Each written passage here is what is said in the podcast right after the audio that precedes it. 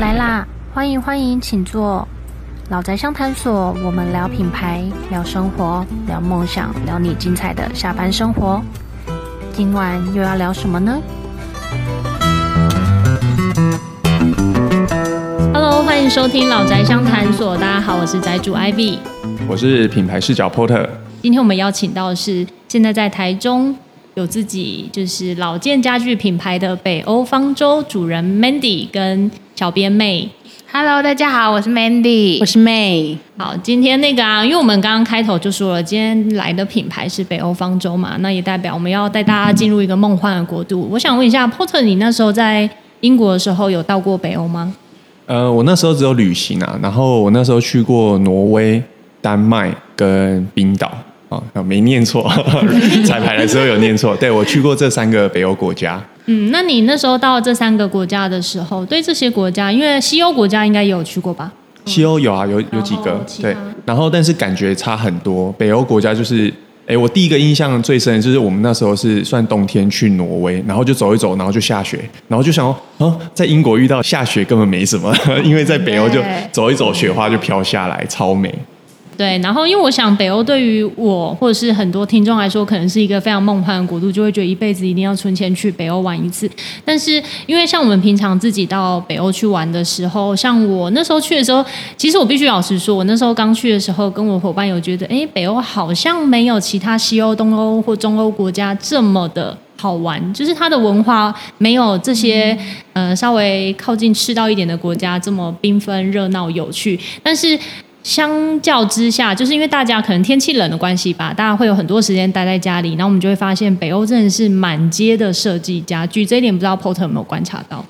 因为我那时候是去旅行嘛，然后所以呃可以带走的行李就很少，所以我比较少把目光放在那个家具上。不过我印象很深，就是呃可能去的时候刚好遇到下雪，所以我就很爱他们的风衣，就是他们的。那个长版风衣超美的，然后我就回来，一直回英国，一直想要找类似，然后就就找不到，就真的还要再跑一趟北欧。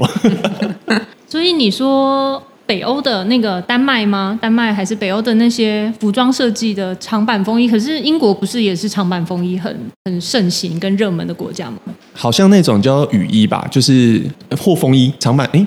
对对对，反正跟英国不太一样。对，大家可以搜寻一下北欧 北欧风的风衣，长白风衣。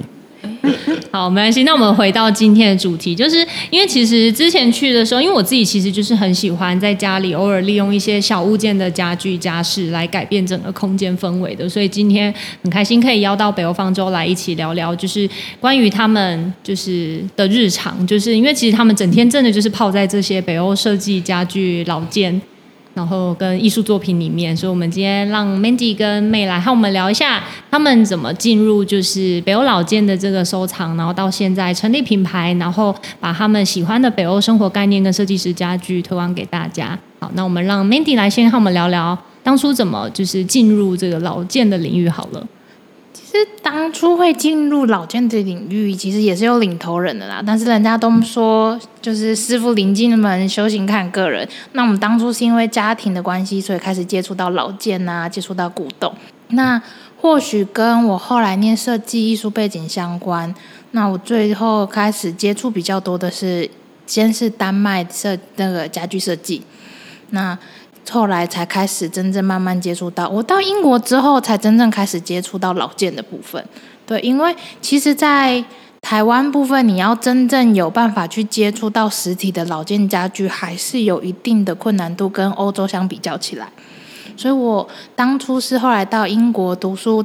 跟工作之后，会到处也是像 Port 一样，我会到处跑，到处去逛。然后我最甚至我那时候最爱的就是到处去那些老件市集。会到处去逛，然后各个城市、各个国家的我都会去跑，所以那其实是我真正开始接触老件的原因。讲到那个英国的老件市集啊，因为我相信所有去英国人呃去英国玩的朋友一定都会去逛，但是我记得英国那些市集，它是不是都是用古董市集啊？对，其实嗯不，我觉得大家对于老件跟古董的分别，他们每个人认知不一样啊。那其实。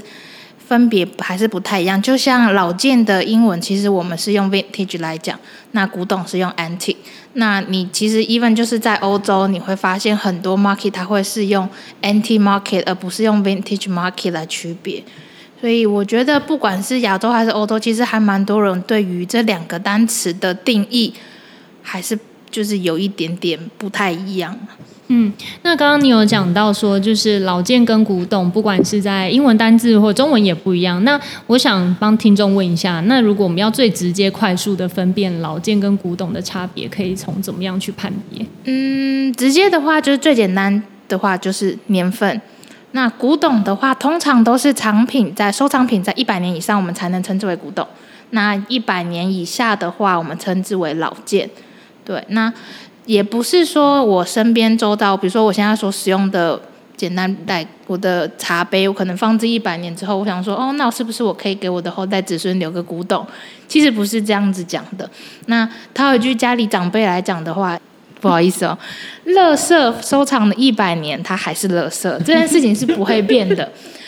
老件与古董之所以会有这样的称谓，是因为他们被收藏的当下就已经具备了收藏的价格。那他们也有相关的证据是可考的，比如说你可以从书籍或文献资料来找到他们的出处或他们的历史，或者是最简单的是，你可以在博物馆看到他们，或者是你可以在现在比较大家开始在接触的拍卖会上面会看到他们的身影。这一些。比较可考的，我们才有可能会被称之为古董或老件，而不是说我随随便便找个东西放置一百年之后，我就直接叫它是古董了。那顺着这个脉络来问啊，就是像呃，假设以你们现在在收藏的那些老件好了，就是你们通常是跟着品牌走，还是跟着设计师走？我们跟着我们的心走，很好很好，非常符合老宅相台所随便聊的，没有啦，开玩笑。我觉得跟着心走这一点很重要，因为并不是说要局，我觉得啊，并不是说一定要把自己的眼光局限在某些知名品牌，或者是说我们就只要某个设计师的感觉那个设计，反而有时候是跟着自己的心走，那你挑到的东西，也许它本身在市场价值。可能没那么高，但我们就喜欢它。对，我觉得这就是老建跟老建生活。我们其实最主要就是想要诉求这样，因为大家对老建的基本印象，可能尤其是北欧老建家具，他会觉得哦，这个东西就是很贵。那就是我怎么知道我要如何入门？其实我们想要推广，就是老建这个东西是非常贴近我们生活的，它是非常平易近人的。你不用很追求的说，我一定要是名设计师的设计。我觉得，因为我们现在所看到的北欧老件这些家具设计，在那个年代，我们会比较现在会比较知道是那个年代比较出名的，所以我们有收收藏的价格。可是相对的，同时期的设计师们的一些设计作品，或许他们没有那么具有知名度，但他们一样都是非常漂亮的。对，这也是我们希望让大家可以知道的东西。好，我们来 Q 一下妹，好 妹，睡着了，我在这，我在这，还没想到啊。妹，你进那个接触到老健跟那个 Mandy 是一样的吗？还是说有其他特别理由？还是说你们两个有什么渊源？我跟 Mandy 的话是从小就认识，那我接触老健的部分比 Mandy 晚一些。我是因为他而知道了北欧老健这个东西，那因为他开始做这个品牌，然后邀请我，我才开始接触了北欧老健。对对对对对。但是要持续做这件，你因为北欧方舟做多久了？品牌成立大概快两年，对。但是持续接触老件是不是也蛮长，好几年的时间呢？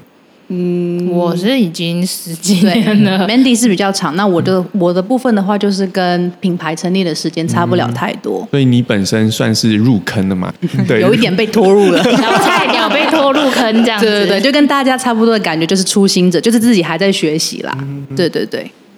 因为像那个。呃，之前在听 Mandy 和 May 在分享的时候，我们就会发现，哎，其实很多设计师品牌名称这些，因为它其实虽然会转成英文，但其实很多用语是不是都还是用北欧的那个语法来写，对不对？对，还是很多名词，就是它可能就是北欧的名字。对，那我想问的是，像对于 May 这样子新手入坑，对你当初在准备的时候，会不会很痛苦啊？应该哭出来了吧？我猜。对，就是每天 每每天都在流泪。没有，就是遇到不懂的地方，或者是呃你比较不清楚，那可能就是问 Mandy，或者是自己去找一些，因为现在网络发达嘛，那你一定可以去找一些资料啦，或者是翻一些报章杂志书籍，对，就是自己要修行。查资料真的，我觉得翻阅书籍啊，因为尤其是我们接触比较多的是比较有知名度的设计师的家具的话，真的是非常多文献资料跟书籍可以查阅。所以我好奇的是说，嗯，因为查书籍这些东西，就是啊、因为刚刚 Mandy 说你是有师傅领进门的嘛，对不对？那修行在个人。修行在个人。那呃，好奇问一下，就帮听众问一下，如果听众也有兴趣接触这老件，有没有推荐哪一些比较有名的杂志或者是呃管道？他们假设他们也想自己修行的话，杂志的部分，其实因为真的是因为家庭因素的关系啊，所以我们家真的是拍卖会的书真的是一箩筐，就是很多。那我基本上都是翻阅那些。至于课程的话，其实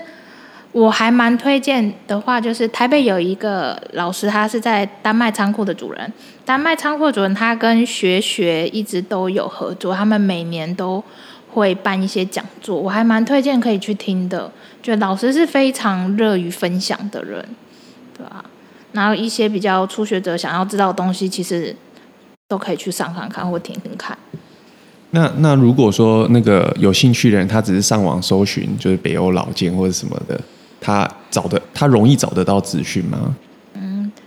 我必须说，就以现今社会来讲，网络发达没错，但是一些资讯错误的也是不少。对，所以最快的方法就是到北欧方舟。来找找我们吧。来吧，那这时候我就想问问了，因为像妹，其实你负责的是北欧方舟品牌的社群编辑的小编工作。那像你自己在阅读这些、整理这些文献，因为我像我刚刚这样听你们讲下，我就觉得哦，好痛苦哦，就是感觉你要认识一张椅子，你要去追溯它的没有到祖宗十八代啊，就是 它的品牌设计师背景，就是到它设计的理念一路啪啪啪下来。那对我们来说就会是很繁重的资讯。那像你在经营这样子老件品牌的社群的时候，你自己身为小编，有有一些就是你会去用什么样的脉络去厘清分享吗？我觉得我的角色，我比较把我自己定义在像是说故事一样，就是让呃 follow 我们，就是更不不懂这个布品的朋友能够知道，比如说他设计师背后的故事，或者是这个设计布品它后面的一个历史之类的，因为它其实有蛮多的老件，它设计。的背后，它有它自己的一个小故事或者是小历史，我是蛮想让大家知道这个部分。对对对对对。所以比较不会是纯那个物件的资讯分享，而是你会去带入一些情境，或者是它背后的这些理念啊、设计灵感、故事这些。对对对对对，那这边我就好奇，想要问一下，就是说当初你们成立北欧方舟的背后，呃，有什么样想要传达的讯息或者是理想吗？其实最初开始成立北欧方舟，我们最想要的就是将老件推广到就是大家的生活当中。因为说真的，其实还蛮多人对于北呃北欧老件这个名词，它是会有距离感的。就像大家想象一下，如果你走在路边，当你看到有一间家具店，他写说我是卖北欧老件的家具，我是卖古董的家具店，你会踏起那一步走进去吗？我可能会选择去 IKEA 怎么办？我们我们去外面聊聊，气死！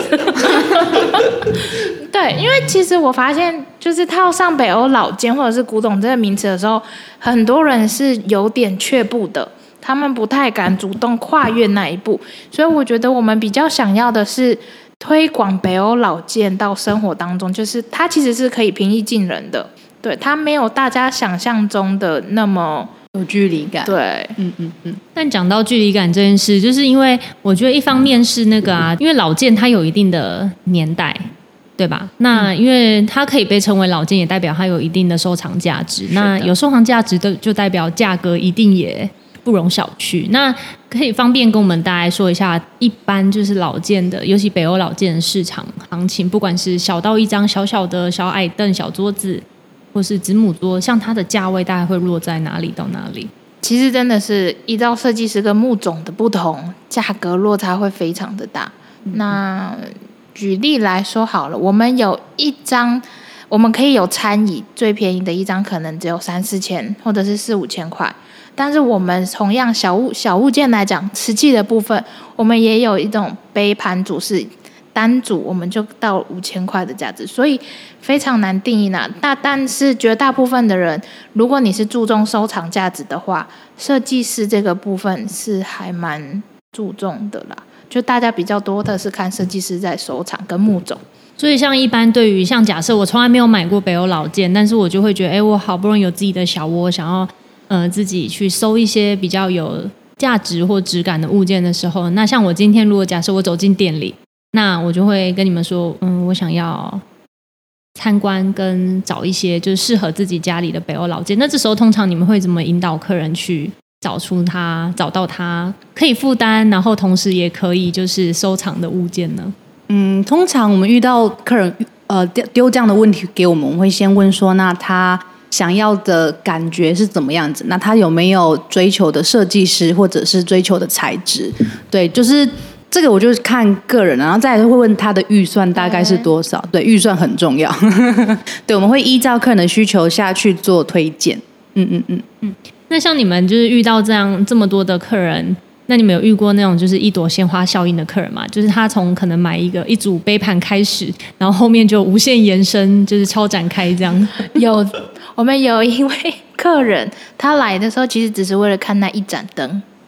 他只是我确他看了那盏灯，在店里逛了逛之后，他就将楼下的然后几盏，其他另外一两盏，就是他会越收越多。然后有些甚至是付了定金之后跟你说，我后来之后过几天再过来拿。他再过来拿的时候，他又再买了其他东西，其实一直都有，对啊。那有些甚至我们还有一些客人，他是为了他的新家做准备。那大家也知道，新家有些人甚至在装潢还没好的期间就已经开始在买家具了。对，然后等装潢好来拿家具之后，我会跑过来说：“哎，我好像缺了一盏灯，我好像缺了一把椅子，你可以再帮我配配配看吗？”当然可以。其实还蛮多客人都是这样子，就是一直跑过来的。我另外很好奇的就是，因为你刚刚前面有聊到说，就是自己是因为家庭的因素，那从呃家里，所以代表你家里是被老件包围吗？这也是为什么后来开家具店的小原因之一啊！该不会是因为放不下吧？有一部分是这个原因，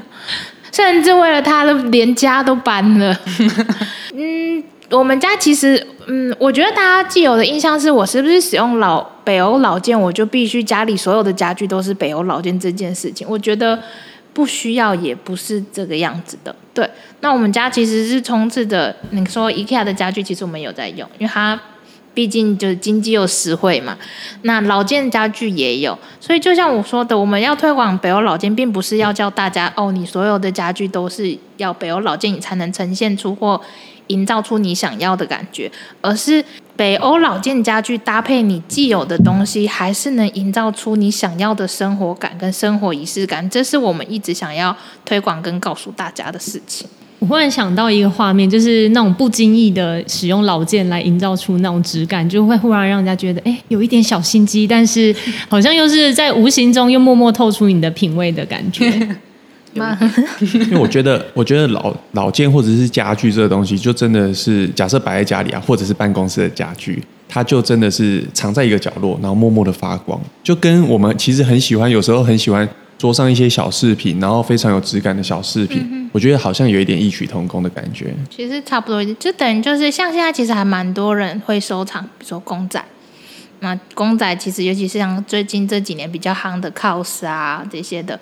那有部分的人就是收藏家具的部分，那其实也是摆饰品之一啦。只是这件摆饰品，你除了可以用之外，它还有比较商业一点，它就是有增值的空间。那但是老件是不是？会遇到一个大家好奇的问题，就是仿制品这件事情。嗯，他会有刻意的仿制品，然后模仿它是老件吗？还是说他其实其实只是想要还原经典？其实都我觉得都有诶，这两这两种的方式其实都有存在。你说仿仿制经典的话，我们会称为它是有些人会称之为它为复刻版。嗯，那。多多少少市面上还是会有啦。嗯，那有些人就是喜欢它的形态，他们就是会，或者是去截取其中某一处的设计，放置到新的物件上面，一直都对。那有没有一些简单的 pebble 可以让听众知道，说他们如果想要挑北欧家具，可以从哪些面向去判断它是不是真的有这个价值？嗯，其实最最入门的判别法，如果大家真的很好奇或想知道的话，五金的部分，家具的五金的部分，像我们通常，比如说我们收到一把椅子之后，我们最先看的，我们一定会把它翻过来，我们看它五金的部分。那五金的部分，像这几年制造的话，它会比较是六角的锁头。那比比如说在嗯四四零年代或五零年代的家具制成，它通常都是用一字头去锁的，这一点话就还蛮好判别的。那接下来就是因为丹麦它是一个非常注重智慧财产权的国家，所以它基本上只要是从制造商出产的，它都会标明它的制造年份跟制造商，然后甚至它会有流水编号。那家具的话，甚至有些会有它的戳章在。你一些你很难找得到的地方，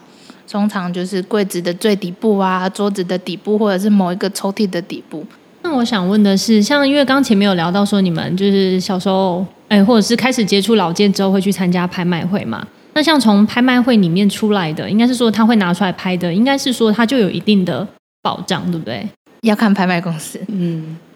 你的表情也太复杂了吧，让人家觉得好想听背后的故事哦。让人家很想要看影音版。不能这样讲，可是呃，我觉得如果大家想往拍卖公司去挖宝的话，嗯，找比较大知名度一定够的拍卖公司会相对比较安全一点。嗯，对，嗯，例如说。嗯，我觉得近几年的话，像苏富比啊，或者是富艺斯，我觉得这两个拍卖公司，其实大家可以就是去做做功课，去看看这两间会比较相对安全一点。嗯，那像因为今年受疫情的影响，就是很多应该实体拍卖会是不是都没有在做？实体拍卖会基本上没有了。嗯，不过今年台北苏富比有一场，秋天吗？接下来对十月份的时候。嗯，所以那像这个，它像你们老件家具，它是每一次的拍卖会都会偶尔有几件零星的吗？还是不一定？不太一定。对，像今年的话，它零四年的春季拍卖的时候，它其实已经有一场了。所以我记得今年的秋季拍卖，我北欧老件家具好像没有，可能还要再仔细看一下。嗯，我觉得很多听众可能会觉得，哇，去参加拍卖会好像是一件很厉害的事情。那你要不要来跟我们聊聊，就是所谓的参加拍卖会这件事？在拍卖会，我就跟在师傅旁边而已，就负责搓一下这个东西，好像还不错。但是参加拍卖会，其实参加之前不是说举牌啊，或者是这些这么简单。那前面的步骤有些可能就是，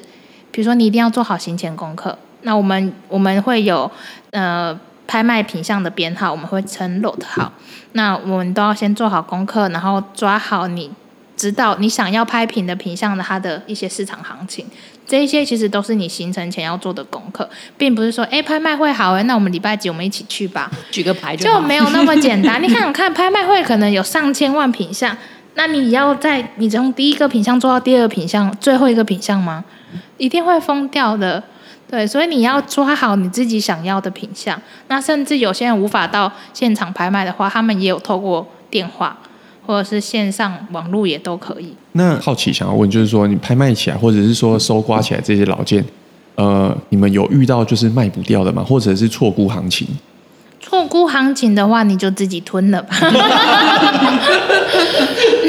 卖不掉的其实也有，但是卖不掉这些东西，其实你在收的当下，你自己心里就有底了。但因为我们收藏老件有一部分原因，也是因为我们真的很爱。那有时候你像你会遇到非常难得一见的老件的时候，你就会觉得我不管价钱怎么样，我就是要把它收下来。这个东西你在收的当下就知道，它一定出不去的。出不去通常会是因为价格太高吗？还是就是它就没有那么的？价格太高也是其中主要的，对，比较最主要的问题之一啦。因为我们我们虽然开店，但我们并不是希望能够将。就是东西卖的很好的价钱，我们通常是会以市场行情价给客人的。那如果我收的物品已经高于行情价了，我我就没有办法，我没有那个良心，就是以提高价钱出来给客人这样子。但我觉得这回归到一个很好，就是也是前面聊到，就是随心而走的这件事情。就是其实你们收的老件，应该都是说都是你们品牌主人自己，就是你喜欢你收下来。那因为家里摆不下，再拿出来分享之类的，也嗯对。我要 Q 一下妹，我还在，我还在，我一直都在，一直要消失了。对，刚刚在下班组聚会的时候分享的时候，其实我很惊讶，就是在电影里面出现这么多老件诶，我那那些都是真品吗？还是还是那有可能是假？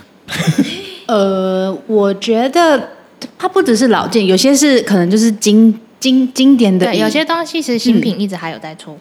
你怎么注意到这些的啊？就是等于是你在看剧的时候，脑你你你脑海里面会一直去搜寻这些老件的画面吗？这个应该俗称职业病吧？对，就是你画面跑过去，你看到的不是主角，而是他背后的那一张椅子，就那盏灯，对，或那一盏的那个经典品，对，他开始一直倒带。因为我刚刚看到很多像你刚刚分享几部电影嘛，《钢铁人》我自己也有看，然后《王牌大间谍》，然后好几部电影它其实是用同一张经典的椅子，对不对？对对对对对。嗯，但是呃，我注意到一件事，就是说它电影里面虽然用同一款椅子，但是它的那个椅子的材质可能是皮料啊，或者是颜色，它是有可能会不一样的。对，新品老件它其实不会只有单一的，就像我们讲之前有提过，就是像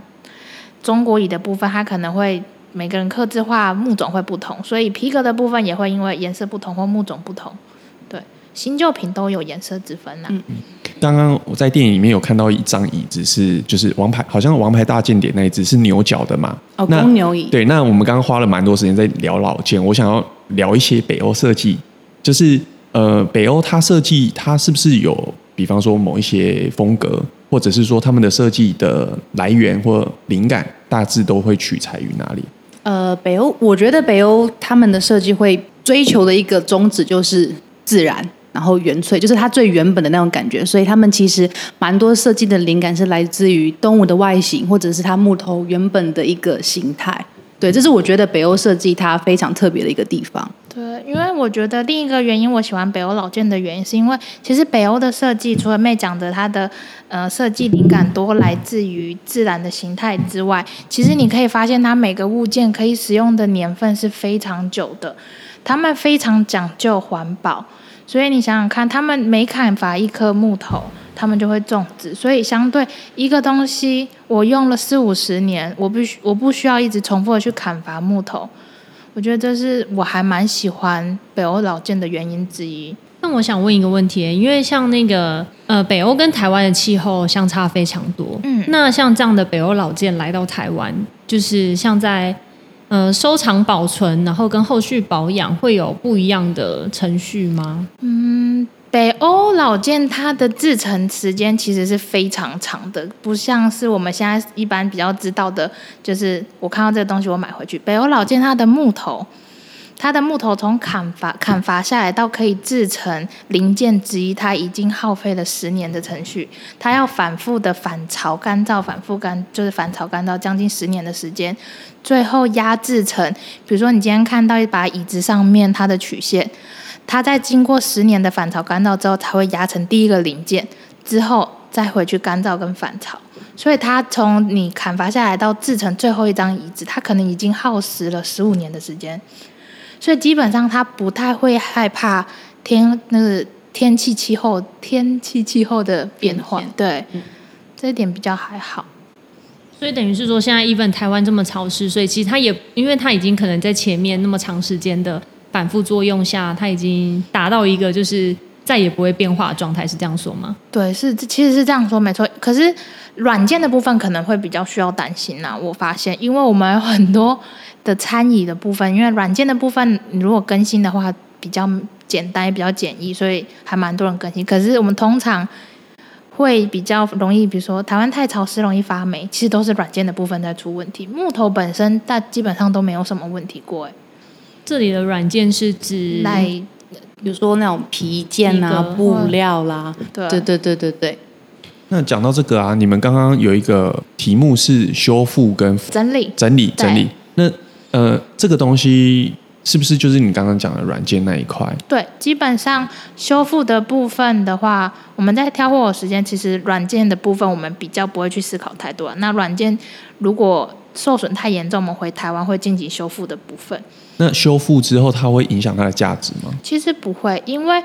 嗯，大家收藏老件是看它的设计形态，那软件的部分我觉得是其次，大家是喜那个木头的部分跟它的整个设计的形制的地方。因为我觉得听众我们聊很多那个老件跟设计啊，我觉得听众，因为我们毕竟是声音嘛，其实很难想象那个椅子的形态。那个我们现在在那个老宅这边有几张北欧方舟带过来的椅子，真的很美，真的很美。哦，大家有空可以过来看看我们啊。对，因为其实九月份的下班组聚会今天刚好是最后一场，但是也很特别的是，这其实也是预告我们接下来十月份马上要进入工商时间，就是因为其实我们在那个国庆日十月十号当天，老宅现场就是跟北欧方舟我们一起策划了一个。北欧生活概念展，对北欧老建的生活概念展，其实，呃，这跟我们其实前一档的展览的意思很像，就是其实我们都觉得艺术，不管是艺术或是老建藏品这些东西，其实它不是只有在所谓的藏家或者是呃艺术家的家里被高高的供供起来，对，因为其实就像北欧方舟今天在下班组聚会，他们带了一张明朝的小板凳，对，然后同时也有呃几张那个北欧设计师的老件家具，然后像两位分享者就 Mandy 跟 May 就是一直邀请大家可以坐可以坐，你坐坐看，就是对我来说我会觉得哎，其实北欧老件这它一张椅子虽然很贵，要价不止，但是大家带回家之后你就是要使用它的，对，所以其实对我来说我就会觉得哎，其实这些东西就是我们生活的一部分。那我们也会透过从十月十号一直到十一月八号的那个北欧老件生活概念展来大家。带大家体验就是所谓那个北欧老建，然后方舟中的日子。我们这次的那个展览主题。那我另外好奇一件事，就是那时候怎么会用方舟这样的概念来带？其实那时候是我想的啦，因为我不知道大家有没有听过诺亚方舟的故事。那我觉得诺亚方舟它其实不止承，就是承载了当时的一些生命跟对未来的期许。他们其实是对未，就是。未知的未来有点恐慌，可他们又抱着的希望。那我觉得，其实北欧方舟，我们不只待就是承载着北欧老建，我们因为喜欢他们的纯粹，但我们同时也希望就是能够推广一些跟当代生活的结合。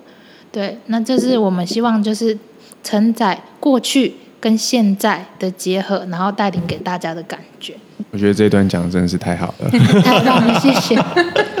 对啊，因为我相信啊，因为因为我自己没有接触这一块，所以我不知道台湾到底有多少的品牌在做北欧老件的这个推广。但是我这样子听起来，其实北欧方舟背后就是，呃，我其实觉得我们老宅湘潭所邀请的来宾都有一个特质，哎，就像当时候呃葡萄酒也是想要把葡萄酒这件事情推广到大家的生活中，然后北欧方舟同样的是想要把北欧老件。这个东西推广到大家生活中，就是有一点想要破除大家对于老件它是高高在上，然后很难接近的这个这个动机在这边，我觉得非常棒。谢谢。然后就我所知，你们是不是接下来在那个廉价？因为十月份好多廉价。对啊。然后接下来也有一系列的那个，因为其实你们也会带着你们的老件去市集，这件事情倒是让我蛮讶异的。对，其实。市集部分真的就是我们非常想要推广的部分，因为大家会觉得啊，市集我就是淘淘宝啊，然后买个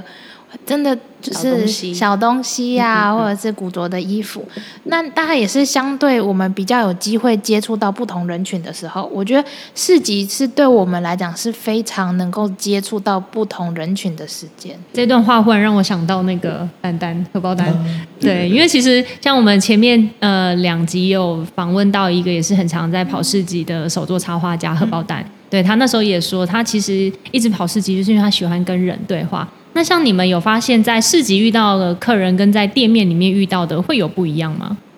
其实多多少少都有，对，因为像会跑来店里面的客人，其实基本上都对老件有一定的认知度。那我们在市集比较会接触的，就是一些可能不太熟悉，或者是他们会非常好奇，但他们不知道从何就是开口问起啊，或者是从何下手的客人们。然后讲到会到店里的客人，就是你知道，因为大家都会对于开店，然后尤其是大家可能就开店店面这样就是服务业。那你们有遇过一些，当然喜欢老件的人，他都会说他喜欢，但是到底是真的喜欢或假喜欢？你觉得辨别得出来吗？就是如果今天他走进店里，你会透过你们谈话会分辨得出来吗？嗯，就是如果是你真的真的很喜欢这一个我们的品相的话，他会愿意花比较多的时间跟你聊天。那甚至他会聊到，比如说这个品相它背后的故事什么，他就是你可以看得出来，这个客人就是讲话的时候眼睛就在发光，直接是直射你的眼睛，就这样各各种闪亮的那种感觉，所以你是看得出来，他们就是会有一种很热情，跟我们一样热情的那种感觉。对对对对对，没有一个小时是绝对不会离开的。对，一个半小时以上多这种客人呢、嗯那像客人一般在跟你们聊的时候，他们会想知道的，当然除了你说他背后的故事，那像会有客人好奇你们就是去到北欧的一些就是淘宝的过程吗？也是会有啊，甚至有人叫我们组团带他们一起去，真的，所以有这个计划吗？真的办不到。很累的。那聊到那个，在在那个回到，因为像现在就是不能出国嘛。那像你们现在，呃，这样相较之下，你们不能出国之后，那你们这样怎么去取得新的货源呢、嗯，其实我们一直与丹麦那边的商家都有在联系，然后刚好的是仓库里面的货源量其实是够的啦，因为我们比较喜欢的还是亲自看过、挑过、看过品相状况，我们才会决定有没有要把它带回家。对啊，那我们也有可能就是会在拍卖会上，比如说有些客人会委托我们，就是可不可以帮他们找物件。那我们能的话，我们会先跟当地厂家联络看看，看他有没有刚好适合的品相，或者是拍卖会上我们也会帮忙他们物色这样子。那所以就是像拍卖会上的，因为你说你们还是希望可以亲眼看到物件。嗯那像如果是在拍卖会线上购买的，还是会买吗？呃，拍卖会的话，其实有些拍卖会你可以跟他要一那个品相、品相详细的那种列表，对，他会有更加详细的就是 detail 给你。所以例如说，它桌面的几公分处有一个凹痕其痕，实这些都是要付的，对，这些基本上都会有付的。就像我们，嗯，客人进来找老件，比如说他很喜欢这张椅子，那我们就会直接坦白跟他说，那你要注意看一下这些物件，它哪里会有伤痕，或者是其实我们还有蛮多客人会线上询问，就是哎，我可不可以要这张椅子？然后我们都会把破损的地方直接拍给他看。或者是我们会强烈建议他们一定要来现场看，其实老件在某个程度上就是买岁月的痕迹啊，所以那个物件上面的伤痕，有时候你仿制品它本身很很完美，但是就是少了那一点点的味道。对，我觉得岁月的浪漫，嗯，对，浪漫。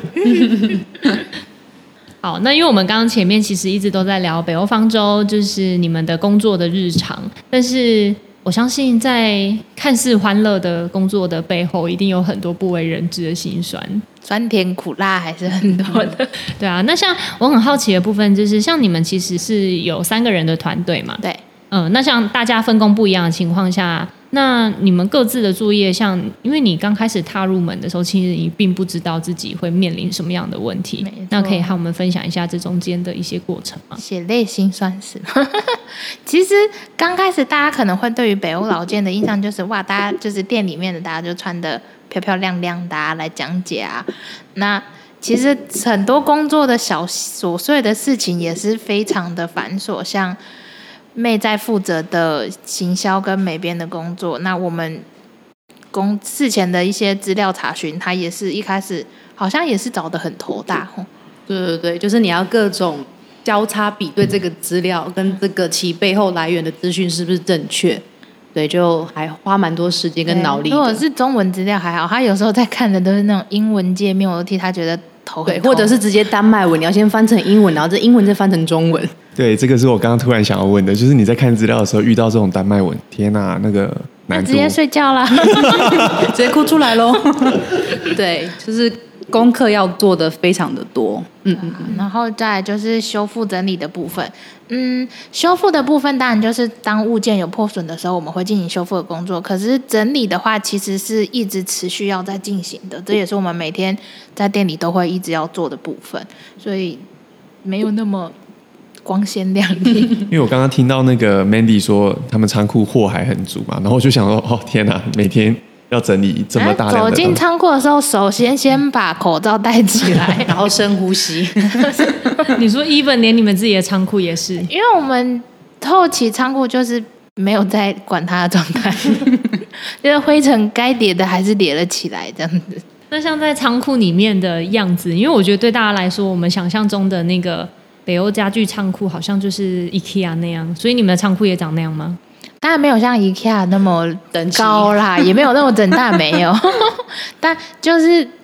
我们会因为一定会把它包覆住，当就是灰尘不要进到产就是品相里面。但是包覆的另外一个缺点，就就是你会不知道它下面到底长什么样子。所以别人说，哎，我记得家里好像有这个品相，那我要去哪里找？你常常走进仓库里面，就是天哪，我快哭出来了。直接迷失。对，那你们的仓库有类似像那种图书管理的系统吗？就是你们有自己建立这一套？建立起来是建立起来，但是东西找不到还是找不到。两回事。我其实蛮好奇，就是说，嗯、回到那时候我们还可以出国的日子，那时候你们怎么把品相带回来啊？因为你们飞一趟也是很远嘛。然后，其实我在开节目开场说，我不会去特别注意家具，就是因为我带不回来嘛。那那个那个时候你们怎么做？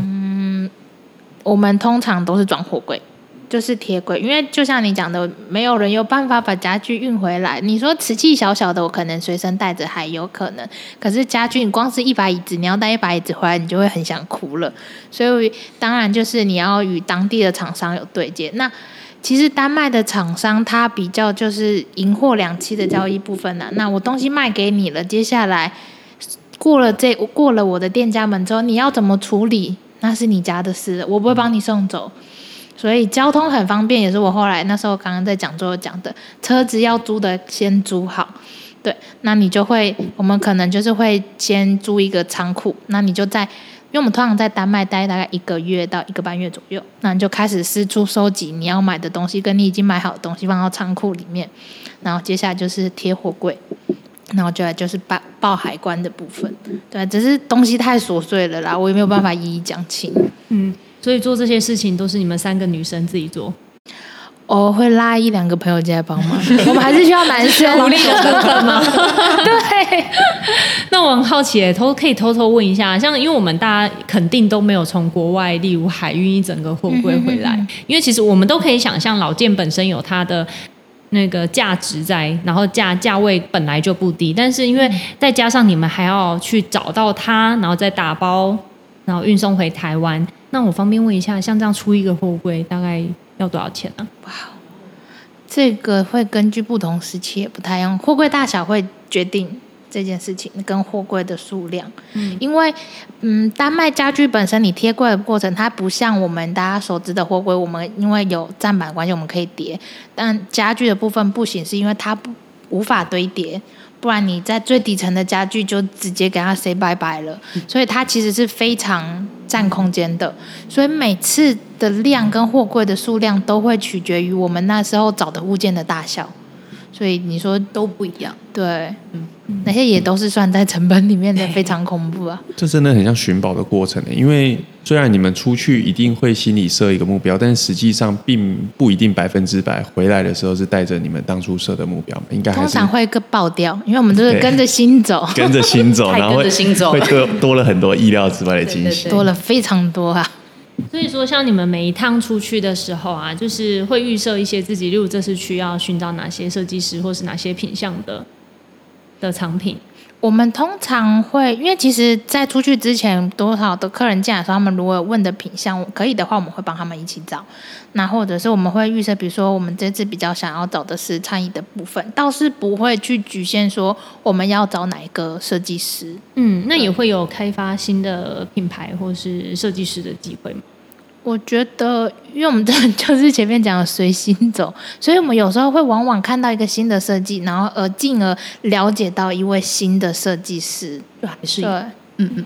那其实我们刚刚整个聊天的过程，就会一直发现，其实北欧方舟就是一个很随心而走的品牌。